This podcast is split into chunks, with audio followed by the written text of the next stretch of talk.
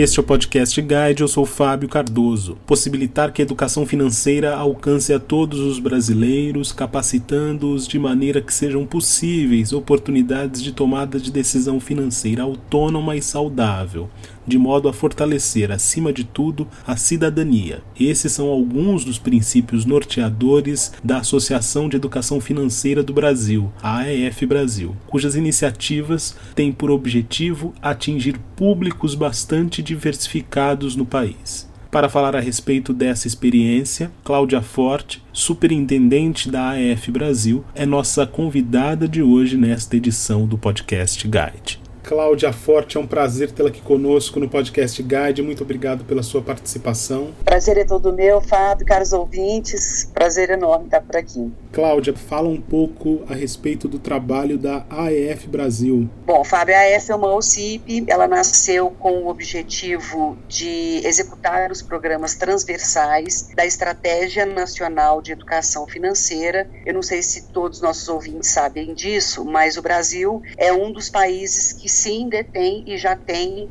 aprovado por meio de decreto a Estratégia Nacional de Educação Financeira. Ao ser estabelecida é, essa estratégia, isso foi em 2010, foi criada toda uma governança, naturalmente, para que isso pudesse acontecer, e a F, então, é o CIP que executa os programas de acordo com o público-alvo estabelecido por essa estratégia, que, se me permite, são dois, basicamente. Primeiro, toda a comunidade escolar de origem pública, né? Então, toda a escola pública é um dos nossos objetos de trabalho, de desenvolvimento de produtos e de, e de sobretudo, de intervenção. E o segundo são dois públicos que estão em vulnerabilidade econômica. O primeiro deles é, são as mulheres beneficiárias pelo Bolsa Família e o segundo deles são os aposentados que estão em posição de superendividamento. Então a AF olhou para esses três públicos e a partir de então da identificação desses três públicos foi que nós, digamos assim, alavancamos e desenvolvemos todos os nossos projetos e portfólio que hoje está disponível para a sociedade. Como é colocar essa estratégia em prática, Cláudia, porque a gente sabe que muitas vezes os planos eles adotam uma postura, uma determinada linha de desenvolvimento, só que a aplicação desses mesmos planos, dessas mesmas estratégias nem sempre funcionam conforme tinha sido projetado. Como é que funciona a experiência da AEF Brasil levando isso em consideração? Conduzir e executar, muito mais executar do que conduzir, mas uma política pública é sempre um desafio hercúleo, né, Fábio? porque a gente tem, além da questão política envolvida nisso, que no Brasil isso é, é muito visceral, né, muito presente a questão política nas decisões de políticas públicas, de execução de política pública, quer seja na dimensão do país, que é bastante considerável, 5.700 municípios para mais, é, 27 estados, federação, enfim. Quando a gente olha do ponto de vista de capilaridade de toda e qualquer implementação de política pública, é sempre desafiadora olhando esses dois vieses. E, sobretudo, mexer com a educação financeira é falar de comportamento. Então, por isso que a gente pode falar desde uma criancinha pequenininha, começando a trabalhar até os aposentados com linguagens apropriadas, com um portfólio específico para eles, mas fácil e necessário falar sobre educação financeira. E isso também é um tabu em todo o país. Nossos pais não falavam muito, minha geração acabou também não discutindo isso muito com os filhos, e a gente tem aí uma ausência de informação e de discussão sobre isso que dificulta muito, inclusive, a entrada da política pública. Nosso âmbito mais forte forte de atuação é a escola, e aí a gente tem como um desafio imenso capacitar os professores na temática, né? Houve um ganho muito significativo agora com a entrada da Base Nacional Comum Curricular, que é um documento orientador do MEC, do Conselho Nacional de Educação, que inclui a educação financeira como um dos temas transversais da base. Mas isso é um ponto muito positivo, mas quando a gente olha o cenário que eu acabei de dizer para você, também é um grande desafio, porque há milhares de professores, milhões de alunos alunos que precisam começar a lidar com o assunto educação financeira, não só na sua esfera individual de tomada de decisão, mas na esfera mais coletiva, que é a escola inserida ali no, no, numa comunidade ou num bairro. Então, o desafio é orgulho, mas é, com a mesma dimensão para o quão é necessário para a, quando a gente olha o atual cenário da economia brasileira, né? Nossa expectativa, nosso desejo é que a próxima geração, daqui 20 anos, 20 anos e alguns, possa apresentar um cenário econômico muito melhor, muito mais estável, muito mais consciente, muito mais planejado do que esse que se apresenta agora para a gente no ano de 2020. Agora, Cláudia, como é falar sobre educação financeira num contexto onde o que sobra é a escassez de recursos? Quão desafiador isso é, para o nosso ouvinte ter ideia disso? É, nós tivemos experiências muito polarizadas nesse sentido, Fábio. Nós encontramos, por exemplo, beneficiários do Bolsa Família com 15 cartões de crédito, que é uma coisa impensável, né? não só pelo volume que ela tem e acesso de recursos por meio desse benefício, mas, sobretudo, pela inutilidade que é para a realidade dela ter 15 cartões, salvo quando ele faz parte da composição de orçamento doméstico dela, que é o caso. Ela paga um, faz o outro, enfim. O outro ponto é quando a gente olha a educação financeira na escola, porque eu te disse no começo, é um assunto que nos remete à matemática. Nós temos uma tendência, eu não gosto de usar isso, mas é um fato, né? Os alunos não têm muito apreço à matemática e logo a educação financeira cai num assunto chato. Falar de dinheiro é chato, ou é chato porque ele envolve questões matemáticas, ou é chato porque para algumas concepções né, né, mais religiosas e mais de cunho mais idealista, acumular é pecado, então você também tem isso um pouco que culturalmente meio que estabelecido, e é isso é que torna o assunto um pouco mais, digamos assim, espinhoso. Mas há, toda, há todo o envolvimento dos professores nisso, né? E a gente tem entre nós, os professores, eu sou professora há mais de 20 anos, e a gente sabe que há uma questão muito importante que é o senso de pertença. Então, quando um aluno, é, independente da idade dele, consegue enxergar valia naquele conhecimento que a gente está passando, que não é distante da realidade dele, esse assunto cai num terreno fértil. E ao cair num terreno fértil, a gente começa a provocar, o assunto começa a provocar mudanças de comportamento, mudanças de hábitos, mudanças de atitudes, e é exatamente isso que é necessário para que haja um processo, não só do ponto de vista pedagógico, mas do ponto de vista eficiente e eficaz do aprendizado de educação financeira. É quando há, há quando começa a acontecer mudanças de comportamento. Não é uma disciplina que tem que ter decoreba ou manual ou sete passos. Ao contrário disso, você vai mudando o mindset das crianças, dos professores e as crianças levam para casa e isso vai mudando o comportamento e aí sim você cria a possibilidade de ter uma nação financeiramente educada. Você é otimista quanto ao fato de que alunos e professores começam a fazer parte desse projeto de forma mais orgânica? Sou otimista quando nós é, partimos de um pressuposto diferente da política pública que em geral a gente vê. Em geral a gente vê política pública sendo desenhada desenhada em Brasília, né, por pessoas com acesso a informações, a dados e a recursos muito diferentes para aqueles que são de fato os destinatários dessa política. Então a F tem no seu pilar de atuação não fazer política para eles, mas fazer com eles. Então, no caso do, dos professores, todo o nosso material, todos os livros, os vídeos, a websérie, os cursos que nós desenvolvemos, nós desenvolvemos com os professores de diferentes regiões do Brasil, buscando respeitar o locus, buscando entender o quão diferente é ensinar educação financeira no Tocantins e ensinar em Caxias do Sul, por exemplo, né, lá no, no Rio Grande do Sul, quando eu encontro nos professores um terreno propício e, e dando valia para a informação da educação financeira, porque ela é uma dentre outras tantas temáticas transversais que a base traz, como educação ambiental, educação sexual, educação fiscal, né, enfim, dentre outras. Então, quando a gente consegue mostrar para o professor que se faz bem para ele, se melhora a vida financeira dele, se ele consegue sair de uma situação na qual ele estava preso há muito tempo pelo simples olhar de uma maneira positiva do projeto e de topar fazer o curso e, e, e topar fazer a capacitação, aí sim a gente ganha um aliado maravilhoso, porque ele vai levar para a sala de aula não só um conteúdo didático pedagógico, mas ele vai levar algo que é vivencial. Ele pode provocar um estudo de caso, ele dá uma tarefa para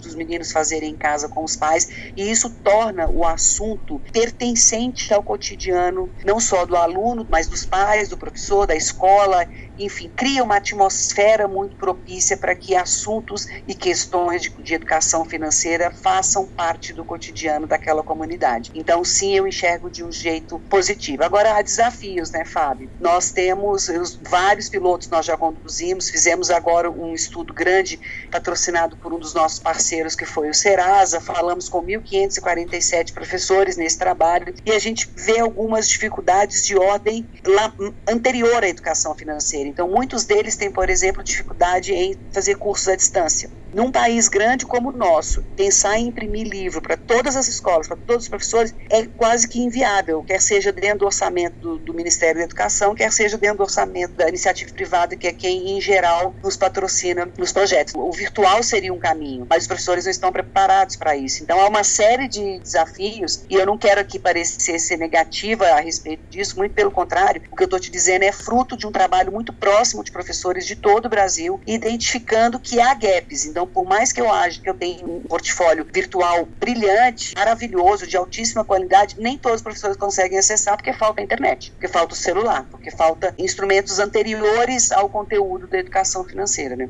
Agora, Cláudia, comenta um pouco para a gente a respeito é, da educação financeira de adultos. Você mencionou um pouco da história com as mulheres beneficiárias do programa Bolsa Família. Em relação aos aposentados, como é que a experiência, sua experiência, apresenta isso para a gente? Olha, no, com os aposentados, nós vivemos com eles aproximadamente 20 dias para identificar qual que era, quais eram efetivamente os hábitos de consumo deles. Porque uma coisa é a gente no nosso escritório achar o que eles consomem, outra coisa de fato é saber para onde vai o, o dinheiro do benefício e por que eles estão tão endividados. Então, nessa convivência, a gente descobriu coisas muito interessantes. A gente descobriu que o aposentado, ele só aposenta mesmo na carteira de trabalho. Ele passa a receber um benefício que não corresponde ao nível de vida dele, na maioria das vezes. Então, ele continua sendo o responsável pela família, ele é para onde correm os filhos quando perdem o emprego, enfim, acontece algum incidente na trajetória, são eles que socorrem. Há um superabuso por parte de algum tipo de parentesco deles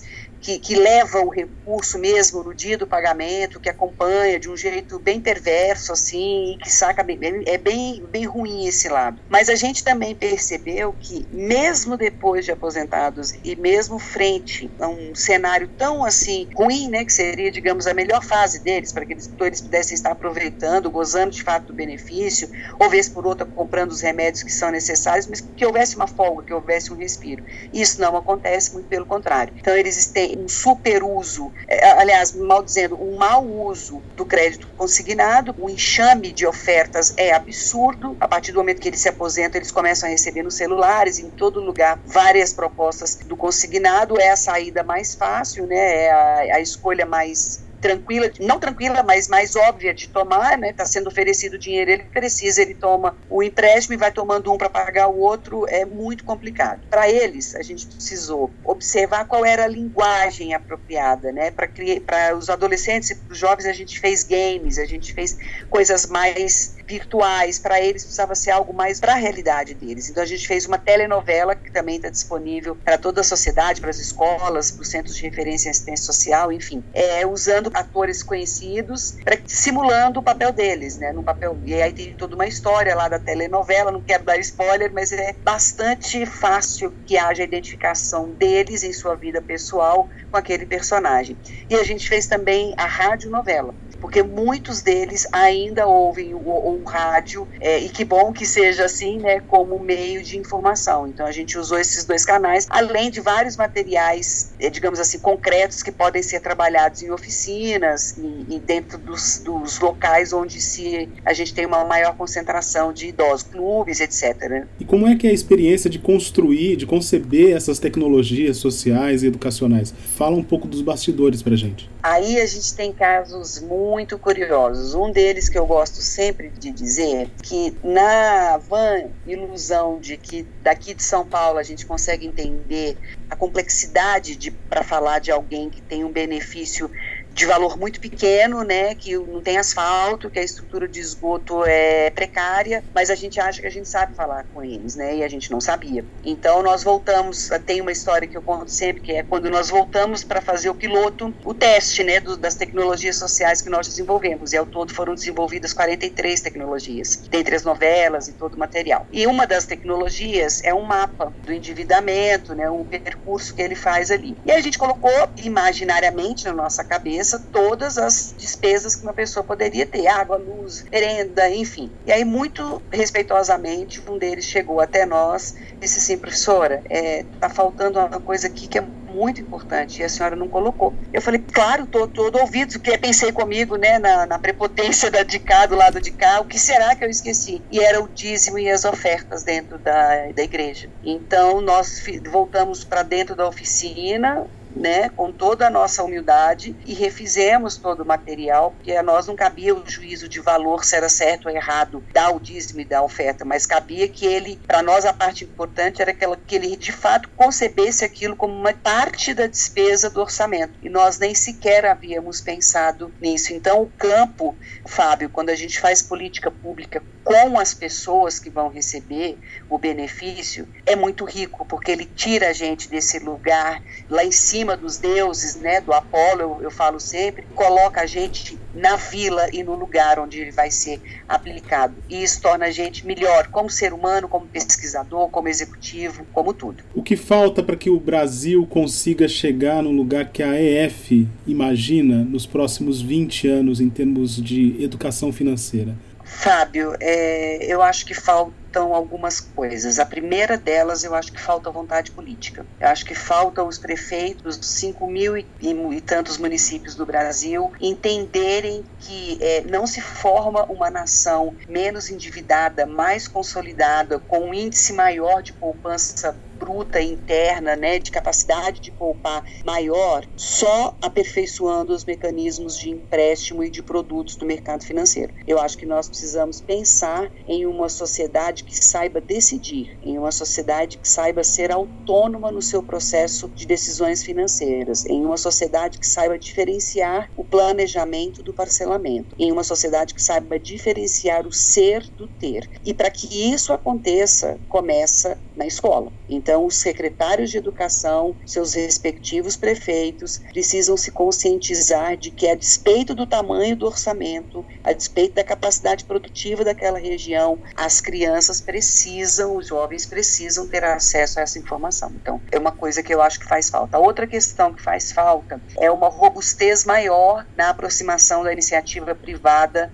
com as questões de ordem pública no tocante à educação financeira. Eu tiro por base a atuação da EF, nós somos fortemente patrocinados por bancos privados, mas ainda assim é pouco. Então, nós temos no Brasil hoje instrumentos de mercado financeiro muito peculiares, como parcelamento em, em X vezes, né, pagar mínimo de cartão, etc, etc. Esta, esses instrumentos, embora eles abram, é, promovam acesso às pessoas, eles também, quando mal, quando mal utilizados, utilizados, e na maioria das vezes ele é mal utilizado, ele gera endividamento. Porque a nação não sabe nem sequer o, o, a diferença entre endividado e inadimplente. Então, esse é o segundo entrave, que eu diria assim, uma segunda falta né, que faz ao Brasil. E a terceira e última, desmitificar o assunto educação financeira. Educação financeira não é só matemática, pelo contrário, ela pertence a todas as disciplinas.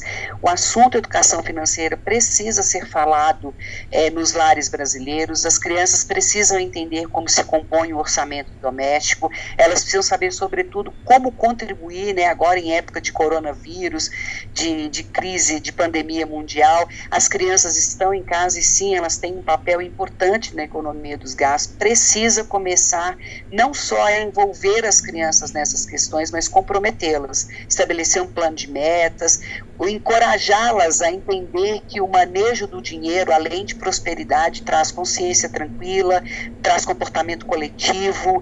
Nós aprendemos muito quando a gente aprende a lidar melhor com o dinheiro.